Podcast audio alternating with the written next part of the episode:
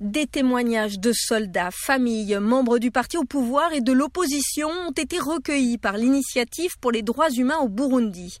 Selon eux, des militaires et des Ibonera Kouré, membres du mouvement de jeunesse du parti au pouvoir, ont été secrètement déployés en RDC dès décembre 2021 l'ONU a recueilli des informations sur 17 incursions ou opérations de l'armée burundaise et des miliciens burundais dans le territoire d'Ouvira en RDC entre septembre 2021 et mars 2022, souligne l'ONG.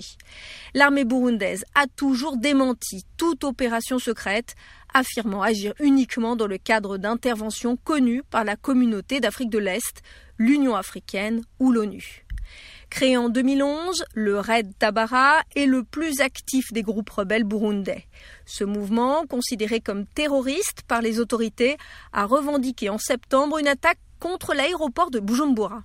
En mai, le président Évariste Ndayishimiye s'est dit prêt à dialoguer avec les groupes rebelles burundais basés dans l'est de la RDC.